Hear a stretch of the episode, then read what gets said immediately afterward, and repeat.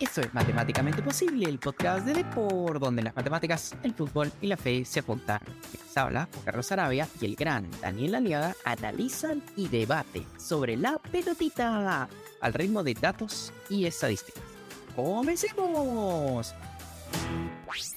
Dani, ¿qué tal? ¿Cómo andas? Eh, bien, Juan Carlos, bastante, eh, sobre todo emocionado, porque vamos a hablar de una liga que, como bien advertimos en el segmento final del programa pasado, quizá no sea de las más representativas a nivel europeo, eh, por, el agigantamiento de la Premier League, por la, la, última sensación que generaban Real Madrid y Barcelona, cuando estaban pues los dos en su momento más grandes jugadores del, a nivel internacional. Pero vamos a hablar de la Serie A, ¿no? que ha sido quizá el primer contacto de nosotros ya los que pasan los 30 años eh, con el fútbol internacional. Muy, muy, característico ver a la Juventus, al Inter, al Milan en, en, su momento por, por señal local en los partidos por la mañana, los días domingos, y luego con el cable ya viéndolo tanto en los canales de, deportivos y también incluso a través de la señal propia del canal italiano que había. Así que emocionadísimo por eso. Dentro de esta colección de programas que hemos hecho, Juan Carlos, en la que ya hablamos de la Premier, hablamos de la Bundesliga, de la Liga, en la, la Serie A. La Serie A se merece su lugar y hoy se lo vamos a dar. Sí, por supuesto que sí. Obviamente siempre, mis queridos oyentes y videntes, escuchen cada semana el programa en Depor, en Spotify, en Apple Podcast y visítenos en depor.com. Recuerden además siempre agarrar su celular, poner en Apple Podcast, en Spotify, poner una estrellita que a nosotros nos ayuda un montón para seguir creciendo, seguir llegando a más oídos y a más personas en todo el mundo. Y agradecer obviamente a Dribla por ser nuestro partner tecnológico y tener los mejores datos de fútbol de equipos y jugadores con Big Data y analítica avanzada.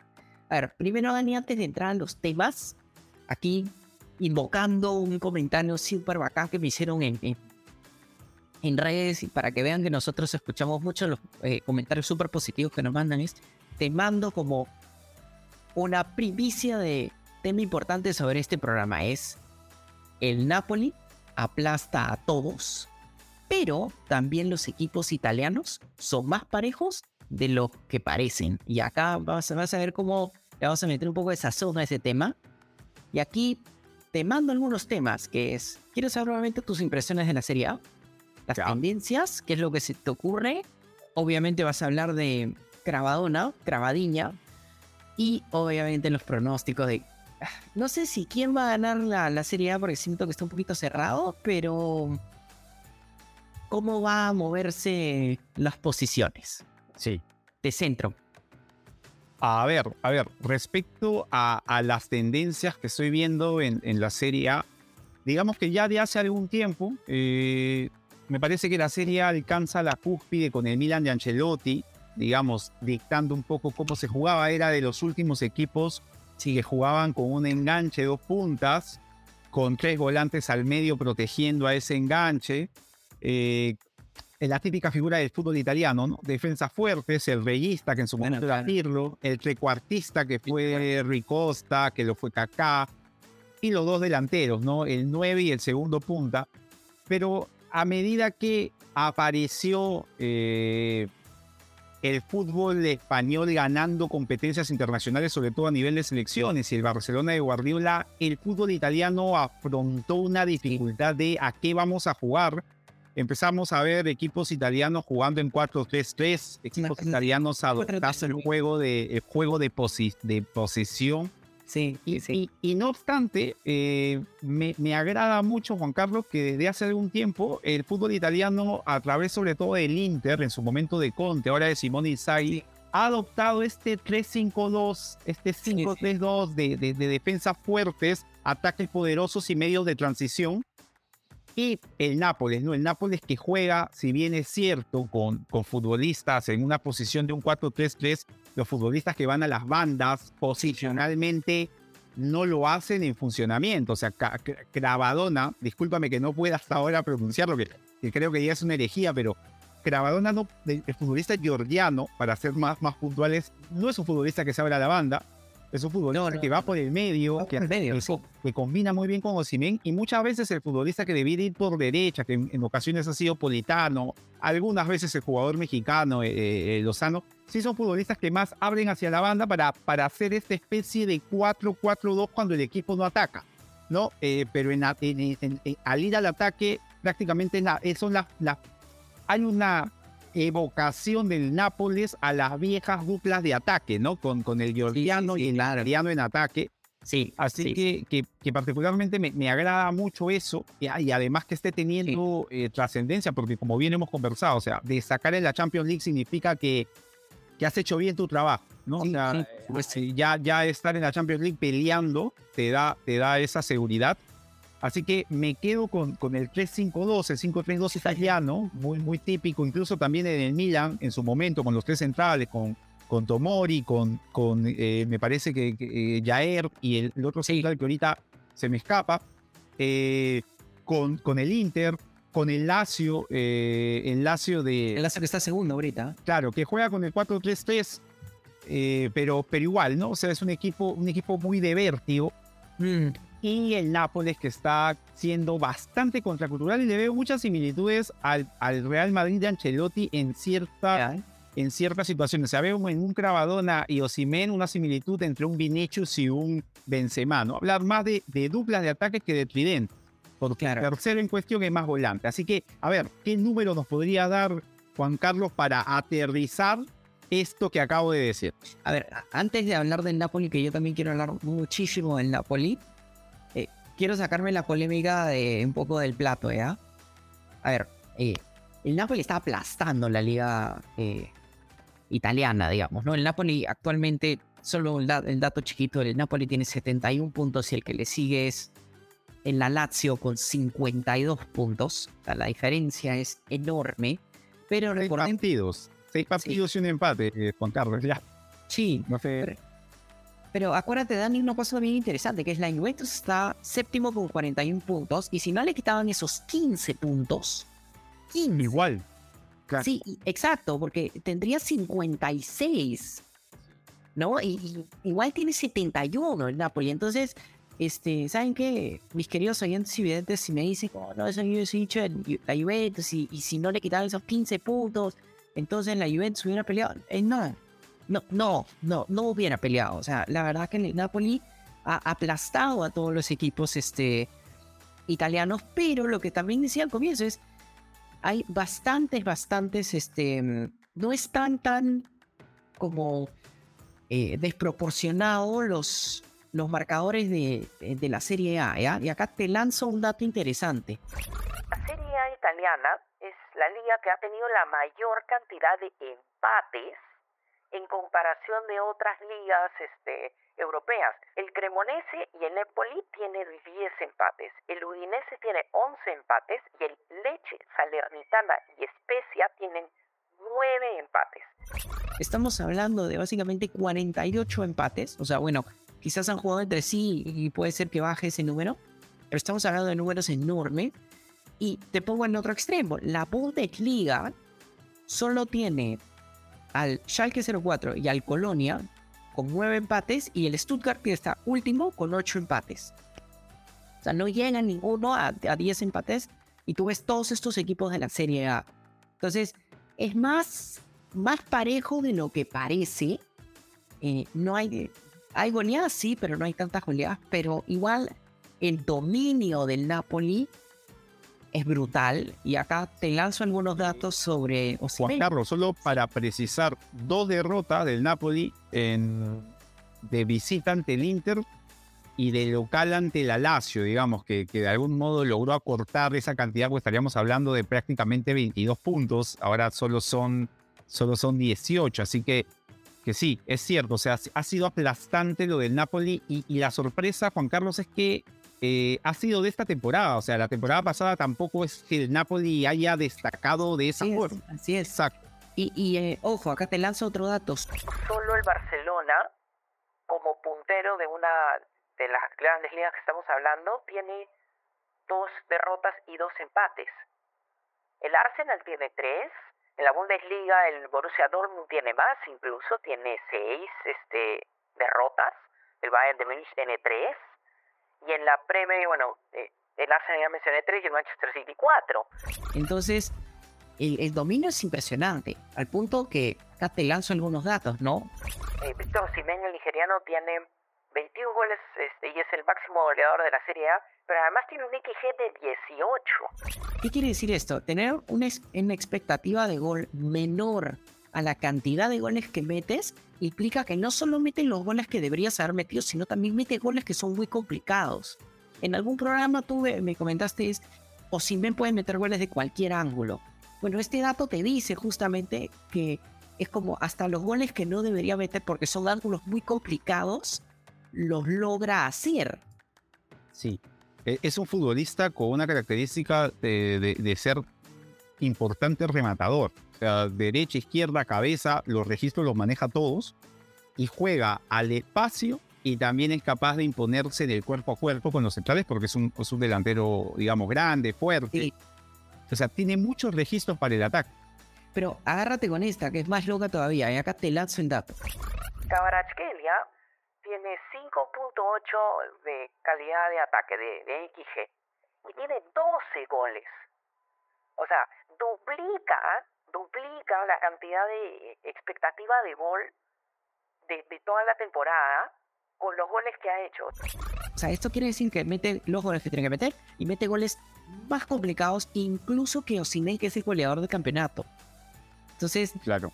Claro, tú ves, ah, por ejemplo, ese gol que comentas, me acuerdo en, Instagram, em, una vez sobre uno de los últimos goles que, que, hace que le dan la pelota y hace como cuatro amagues y habían muchísimos defensores alrededor y él agarra y lo mata alto arriba y el arquero se lo ve como su valla se ve completamente destruida es como, ese gol, ok, está de frente al arco, pero tiene un montón de gente alrededor, entonces ahí la probabilidad de que entre ese tiro es mucho menor.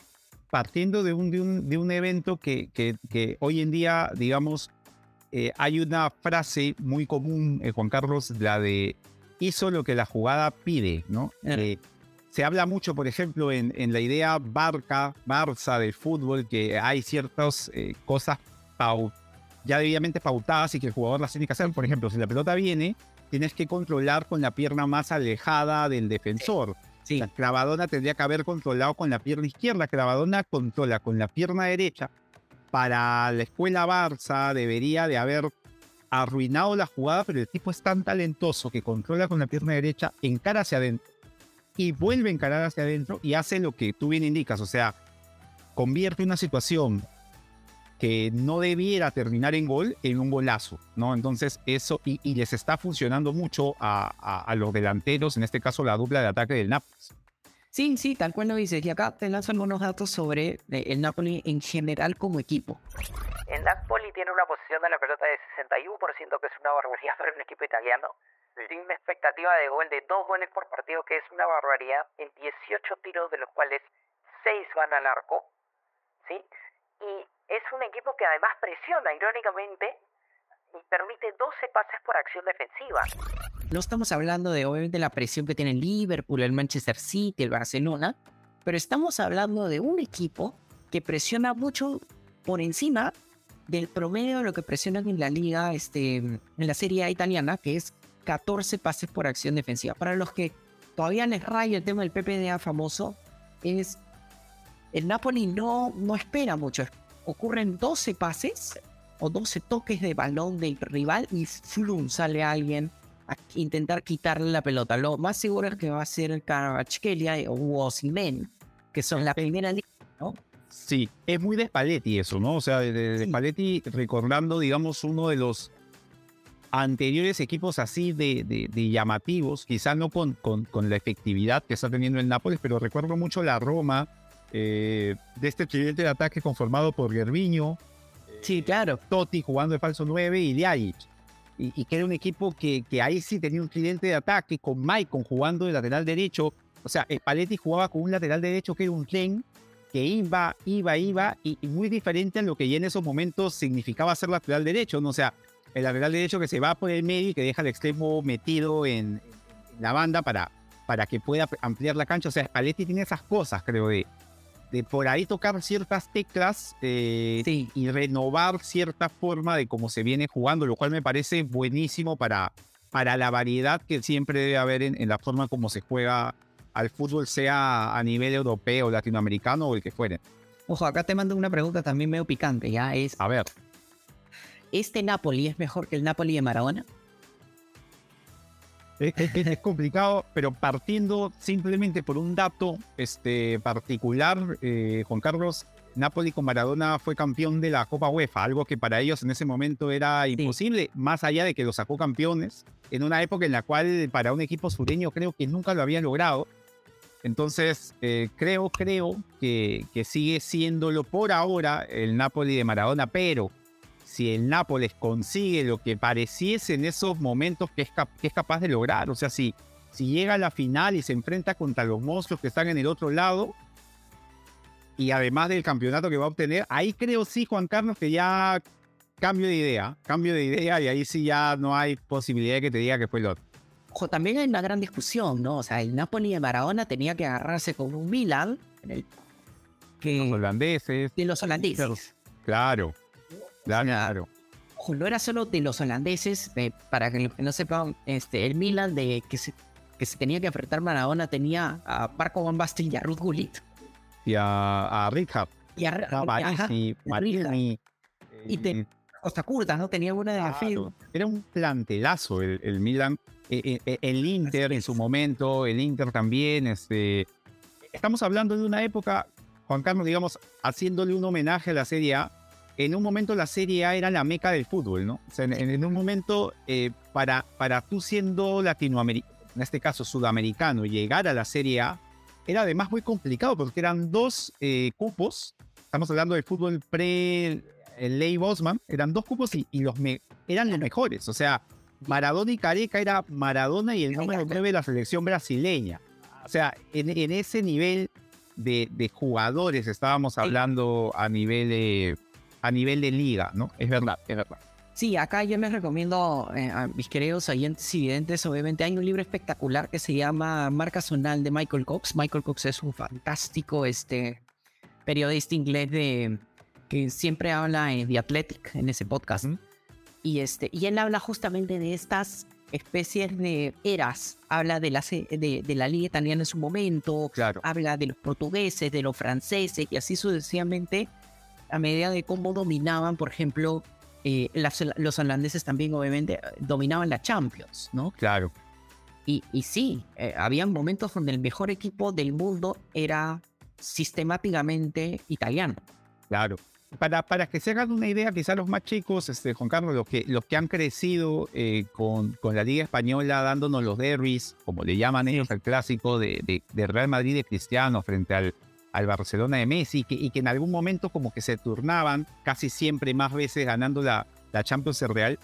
Eh, en el año 97, eh, Ronaldo pasó del PS, bueno, en el 96 pasó del PSV Eindhoven al Barcelona. Y del año 97, Ronaldo es comprado por el Inter de Milán, que no era ni siquiera en ese momento el campeón del fútbol italiano. O sea, digamos, ese era la, el poderío a nivel económico y a nivel de jugadores que tenía Italia en su momento. O sea, era capaz de comprar al más pintado. Lo que ahora es la Premier League, lo fue la Serie A a finales de los 90, casi en toda la década del 90 lo fue la Serie A. Eso, eso es lo que, lo que habría que tomar en consideración para contextualizar un poco el porqué de, esta, de, estos comentarios al respecto, ¿no? Sí, también, eh, ahora que lo mencionas, te lanzo algunos datos sobre el Inter, ¿no? Por ejemplo, el Inter que ahorita está tercero en la Liga italiana tiene 56% de posesión de la pelota. Y este es bien interesante, tiene eh, 18 de verticalidad y casi 12 pases por acción defensiva. ¿ya? O sea, en términos de, de defensa, no tiene un gran ataque, por más que tiene a Lautaro Martínez que juega muy bien en el Inter, en su XG de 1.6, con 15 remates, en los cuales apenas 4 van a puerta. ¿Sabes lo que a mí me parece súper interesante? Es que los equipos que están arriba del, de la Serie A presionan y presionan más el promedio cuando nosotros hemos conocido desde chicos que una característica clásica de la Serie A del fútbol italiano es hacer bloque bajo, incluso tener un líbero Exacto. y defender. Entonces ahora se cambiaron todos y llegó el fútbol, como yo le suelo llamar el fútbol moderno, que si no te adaptas, te chancan. Sí, o sea, eso que indicas es, es muy cierto. Eh, ya, no es, ya no es novedad ver equipos italianos eh, muy proactivos a la presión, muy proactivos al ataque, eh, a diferencia pues del viejo fútbol italiano que nosotros en su momento presenciamos, que prácticamente era de, equipos muy, muy, recios, de defensas muy fuertes, de, atacantes con mucho gol. Pero eso sí, ¿no? Italia creo, Juan Carlos, que siempre tuvo por encima de equipos muy defensivos, lo era, pero siempre tenía alguna figura relevante en ataque que, que incluso por esta misma vocación en sistema de defender, hacía que, por ejemplo, las selecciones italianas viéramos que había que debatir por quién jugaba.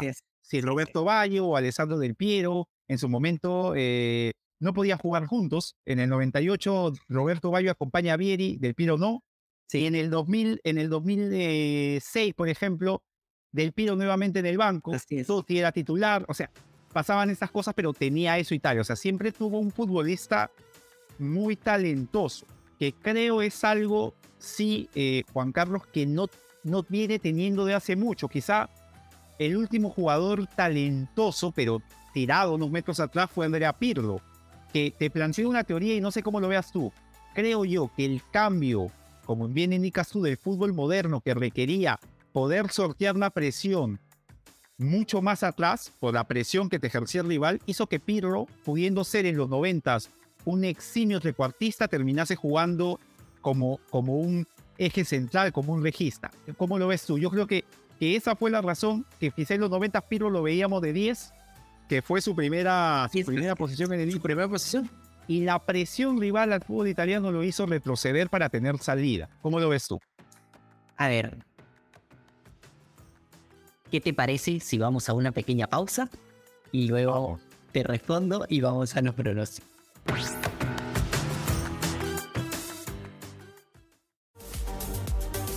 Visita deport.com y mantente al día de todo lo que sucede en el mundo deportivo.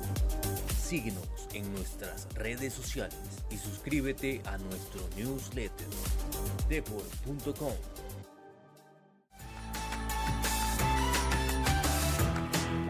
A ver, Dani, me decías varias cosas. Primero me mencionaste uno de mis jugadores favoritos de la historia del fútbol, que es Roberto Bayo. Ya un trecuartista en, y, que lo quisieron por, por un tema de carácter, lo quisieron como sacar de equipos un montón de veces.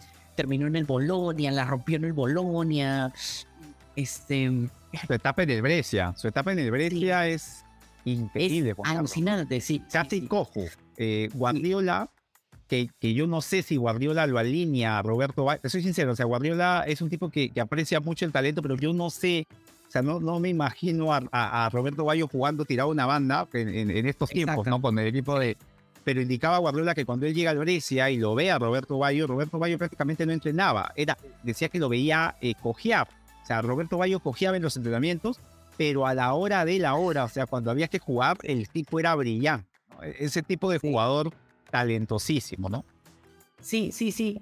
Eh, y a ver, eh, sobre, respondiendo a tu pregunta específicamente, em, yo creo que el fútbol moderno, la presión y también eh, este tema de la, invención de este del Barcelona y, la creación de Guardiola previamente y luego Busquets sí. hizo que Pirlo juegue un poco más atrás porque además también Pirlo quizás de 10 no hubiera tenido tanto espacio como tenía cuando jugaba como una especie de mediocampista defensivo que cogía la pelota hasta el borde de, la, de su propia área.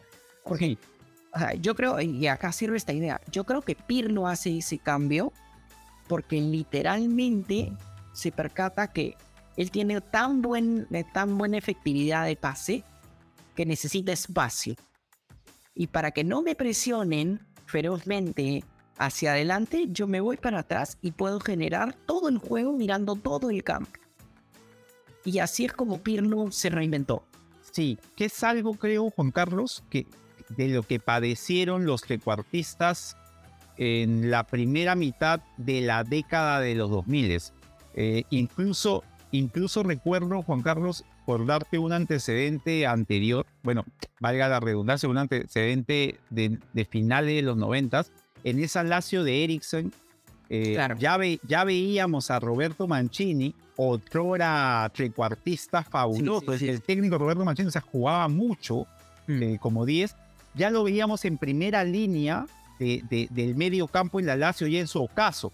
¿Por qué? Por lo mismo que tú indicas, ¿no? Le permitía esa capacidad de poder jugar largo y de no ser sometido a la presión. O sea, el buen toque corto y además la precisión en el pie. O sea, ahí, ahí estoy completamente de acuerdo con lo que me indica. Pero a ver, Dani, cuéntame un poquito. O sea, creo que, a ver, no vamos a discutir de quién va a ganar este, la Serie A italiana, porque creo que o sea, el, el Napoli tendría que tener como una especie de debacle absoluta para caerse. Pero dime por favor, y acá te, te, pongo el tema, ¿no? El segundo, tercero y cuarto van directamente a la Champions, en los cuales, y solo para ponerle el contexto, el Napoli está primero, la Lazio segunda, el Inter tercero y el Milan cuarto. En la Roma quinto y el Atalanta está sexto.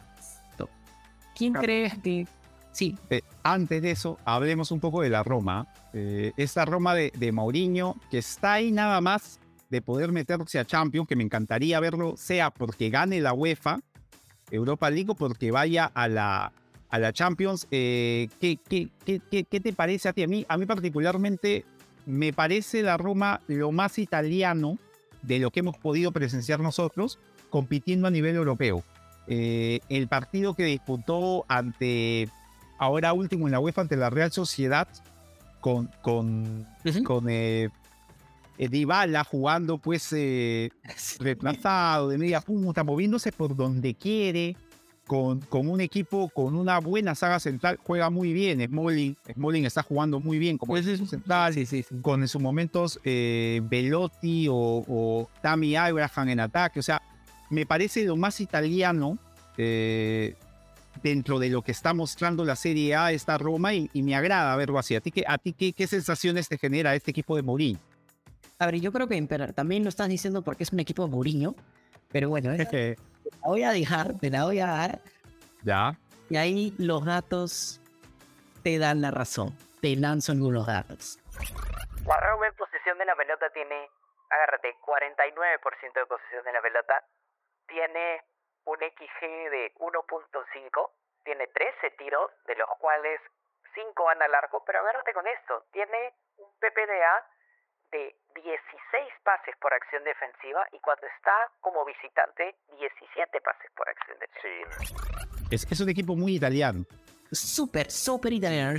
No, no voy suena, a suena, suena, digamos, a redundante, pero en verdad, o sea, de, de como bien indicas tú, ¿no? Hay una tendencia a cómo jugar y, y, en realidad es un equipo que, que, que parece mucho a, a, estos equipos como el Inter, en su momento la Juventus de, de inicios de la década del 2000, eh, que tenían como estas defensas muy férreas, un talentoso arriba y una delantera mortal. Y yo veo, quizá la delantera por ahí, Velotti y Abraham son jugadores que a veces sí, a veces no, y normalmente ya en una instancia, por ejemplo, en la Champions League, no lo veo a la Roma compitiendo con ellos dos. Creo que tendría que reforzarse con un 9 ya de otro nivel. Pero Dybala, me parece, ya al menos particularmente creo que Dybala, sintiéndose el líder futbolístico de un equipo, tiene para dar bastante. Y hay jugadores en la Roma, eh, me, gusta mucho lo de, lo de Pellegrini, jugador fino para el juego, quizá con poca participación, pero muy fino. Spinazzola de lateral, un jugador que arriesga, me gusta, que, que ataca. Así que creo que, que la Roma podría incluso conseguir mayor talento para jugar a lo que juega. A ver, te lanzo otros datos también en defensa en la Roma, ¿ya? Te lanzo primero un dato poco italiano y un dato súper italiano. El dato poco italiano es que la Roma permite casi 11 remates por partido y que está como alrededor de este el promedio de la liga. Pero un dato súper italiano es que la Roma lidera e-, efectividad en duelos aéreos con 61.3% de los duelos aéreos ganados. Es como, tú decías, férreos en el aire. Ahí está. Férreos en el aire, la Roma en su ley. Y lo que me gusta es que Mourinho en su ley. O sea, es como, yo voy a trancar atrás, voy a salir con todo. No, no sale, acá un dato interesante es que no sale tanto así verticalmente como solía salir, por ejemplo, en el Real Madrid, que era como que bien a, los correcaminos. Un dato importante, Juan Carlos, ¿ah? o sea, las transiciones de Mourinho, eh, ¿qué, qué, cosas fueron en su momento? Sí, o sea, te, te, te lanzo el dato, es... La Roma tiene un 22, por, 22 eh, de verticalidad, pero está por debajo, curiosamente, del 23 de verticalidad, que es el promedio de la liga italiana. Acá la explicación es verticalidad es cuán frontal tú te vas hacia el arco. El Real Madrid en la época de Mourinho era un equipo sumamente frontal con Cristiano Ronaldo corriendo a todo dar. Pero también yo creo que este dato es, es particular porque los equipos más pequeños que se suelen ir, o sea, replegar más y hacer un bloque más bajo, suelen tener una verticalidad muy alta porque soportan, soportan todo lo que pueden y luego salen. Claro. Y, y en la Roma por momentos tiene que proponer, le guste o no Mourinho. Eh, ahora, eso es cierto, eso es cierto, pero por ejemplo, en el partido que vencieron a la Real Sociedad de locales, si bien es cierto, además se enfrentaban a un buen equipo, el proyecto de la Real Sociedad a nivel de España es, es, un, es un equipo competente, un equipo competitivo, pero siento sí que en ciertos momentos del partido la Roma cuando tuvo que proponer lo hizo bien a través del futbolista que mencioné, o sea, Paulo Dybala con espacios, es un futbolista, es un futbolista determinante, que no solo, no solo con el gol, sino también que puede controlar el juego. O sea, desde su posición es capaz de controlar el juego. Así que estoy de acuerdo con eso. O sea, la Roma no, siempre va a enfrentar a rivales a los cuales jugarle a la transición rápida. Tiene que manejar quizá otros libretos. Pero es un equipo que, que de cara a lo que viene, creo que mejorando la calidad individual de ciertos elementos en ciertas zonas, puede ser mucho más competitivo. O sea, en ataque, quizá un central que acompañe Smolly, siento que puede, puede incluso ser más competitivo y me agradaría mucho ver a un equipo con esta forma de afrontar una competición, jugarlo a nivel de Champions. Mira, solo para ponerte un, tema de referencia, ¿ya? Te lanzo el dato, el Cremonese, que está último, tiene una verticalidad de 30. O sea, es como, es súper, súper frontal. ¿Por qué? Porque son estos equipos que se repliegan muchísimo y salen con todo en ataque. Lógicamente, pues... El Cremonese que, que ahorita, eh, si mal no recuerdo, a nivel de Copa Italia le hizo partido por momentos a al Nápoles.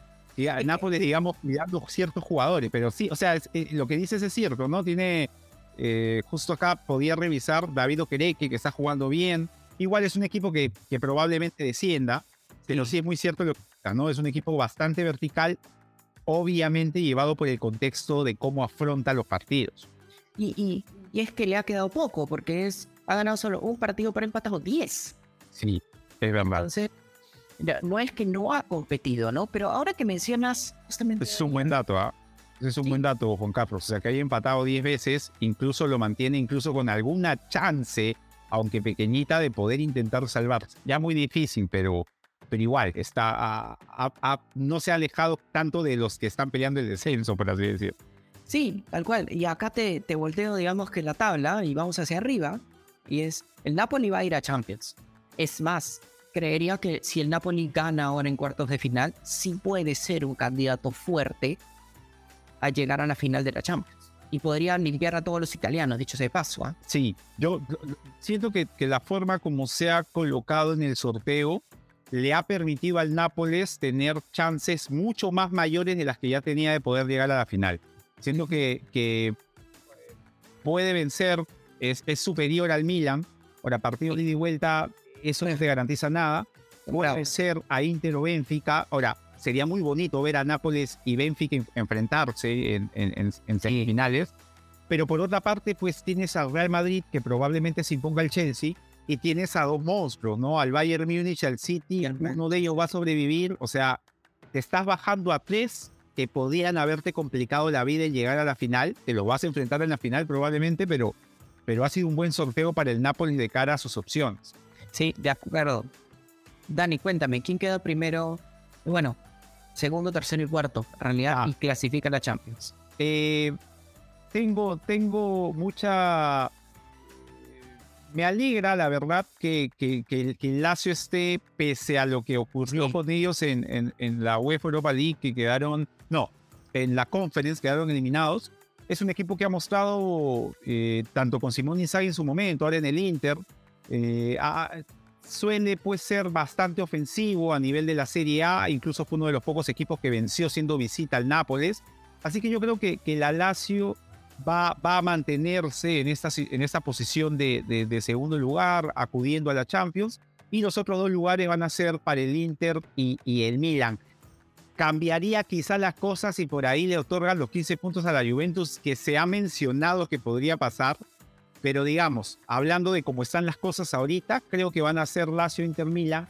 Aunque, quién sabe, si el Nápoles es campeón, tenemos a Lazio, Inter, Milan y a la Roma jugando en Champions League, porque se abriría una opción más para, para la Roma al, al tener ya el clasificado, al campeón como clasificado. Ojo, hay un tema interesante. ¿ah? La Roma está a un punto del Milan y a es tres puntos del Inter. Es verdad, es verdad. O sea, está, está ahí pudiendo eh, a, llegar. Y es cierto también, pero yo creo, creo, Juan Carlos, que la Roma está ya lanzando sus balas a la UEFA Europa League. Siento que, que la Roma ya se va a volcar completamente a eso para ver si campeonan y tienen la chance de con eso conseguir llegar a Champions, ¿no? Y si la Juventus le dan sus 15 puntos de vuelta, estaría segundo. Sí.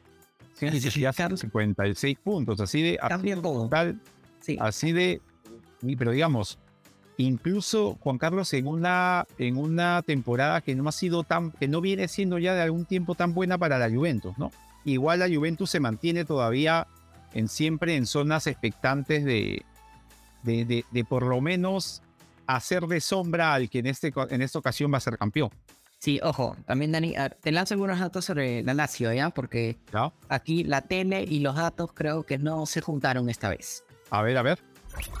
Eh, la Lazio tiene 53% de posesión de la pelota, tiene un XG de apenas un gol por partido, tiene 12 tiros, pero 4 van al arco, y tiene, este dato es súper interesante, de local tiene un PPA de 14, que es alrededor del promedio de la liga italiana, pero de visitante sí hace un bloque bajo y no presiona y permite 17 pases por acción defensiva, o sea, 17 pases antes de que el rival, eh, de que el rival lo marquen, digamos, ¿no? Esa parte sí es bien interesante y, e intenta tener la pelota porque no es muy vertical, tiene alrededor de 19 de verticalidad, muy por debajo de sus el promedio de la liga que está pues en 23. Ahora, digamos, digamos, Juan Carlos, de que lo, que- lo que bien refieres es, eh, sí es cierto, o sea, acabas de decir algo, ¿no? Cierto, como que no es muy vertical, eh, pero trata de tener la pelota. Claro. Creo es muy propio de, de Sarri, ¿no? O sea, Sarri es un equipo, eh, bueno, un entrenador que, que hace que sus equipos tengan mucho el balón. Lo sigo desde el Empoli, me gustaba mucho ese Empoli en el cual jugaba Paredes, jugaba Delfino, Sí, sí. estaba el, el volante Zielinski en, en el, también, o sea, y jugaban arriba con Macarone, un 9 eh, que, que llamaba mucho la atención, y si mal no Sí. recuerdo estaba, eh, había un 10 que, que suelo, lo utilizaba yo mucho en el FIFA, muy talentoso, entonces eh, era un equipo, era un equipo, en su momento estuvo creo que Gisach jugando también de lateral, Mario Ruiz, o sea, un, un muy buen equipo, era el Empoli, y, pero se caracterizaba mucho por tener mucho la pelota. Y, y es más, o sea, esta Lazio eh, incluso logra acomodar en el mismo equipo Juan Carlos a, a Luis Alberto, un jugador muy talentoso, a, Mario Zaccani lo pone por una banda, un jugador que en su momento era pues, más de, de- de tener la pelota, de, de- un media punta jugado una banda, o sea, es verdad que es un equipo que la quiere tener, pero también es cierto, como bien indicas, por los números que han quedado ahí de- de- demostrados, es que no es un equipo que tampoco presione tanto o que genere tantas situaciones de gol, ¿no? Así es. Eso sí es cierto. Sí, y que no nos equivoquemos, ah, queridos oyentes y videntes. Rematar mucho no quiere decir ser peligroso. Y eso Sí, que, que a veces nos confundimos un montón con eso. Uy, no, atacamos un montón, rematamos una barbaridad. No, no, no, no, no, no. Eh, en realidad La que te- calidad, la calidad del remate, dices tú. por siempre, siempre. El XG es lo que te va a decir cuán certero, cuán cerca realmente estás y no que tú remates a la estratosfera miles de veces, ¿no? Sí. A ver, Dani, un tema que me lo tengo que sacar también del pecho, ¿verdad? Es eh, un tema también triste, triste, polémico, como lo quieras llamar de la liga italiana, es claro, estos 15 puntos que le quitaron a la Juventus por temas más tributarios y por jugadas. En, en el- en España también se dio el caso, uy, que están en, en este tema Negreiro, que ahora es- supuestamente no le encontraron pruebas al Barcelona. El, el Napoli con Osimen hubo todo una, también un intercambio medio extraño en el Lille donde el Napoli pues eh, pagó el 75 millones por el fee de Osimen, pero luego entregó como creo que fueron tres este juveniles, una cosa así que nunca jugaron. Ah, muy italiana, muy, muy, muy, valga la redundancia, muy típicas del fútbol italiano, porque hay un tema, hay un tema con el fútbol italiano, Juan Carlos, que incluso ellos fueron los que crearon eh, la copropiedad del futbolista. O sea, algo que no existía en otros países, ellos crearon eso de que le pertenecía el pase a un equipo y al otro. Y sí, pues ahí estas, estas cosas complicadas que generan situaciones como la de la Juventus. ¿no? Sí, así como los, los alemanes son como que pues este, pega siempre cumpliendo las reglas, haciendo las cosas y el que gana es como, en fin, Ajá. el fútbol italiano tiene todos estos, Sí. digamos que, eh, conejos que salen y rollos que salen de las cajas y que sí me parecen eh, razonable mencionarlo, ¿no?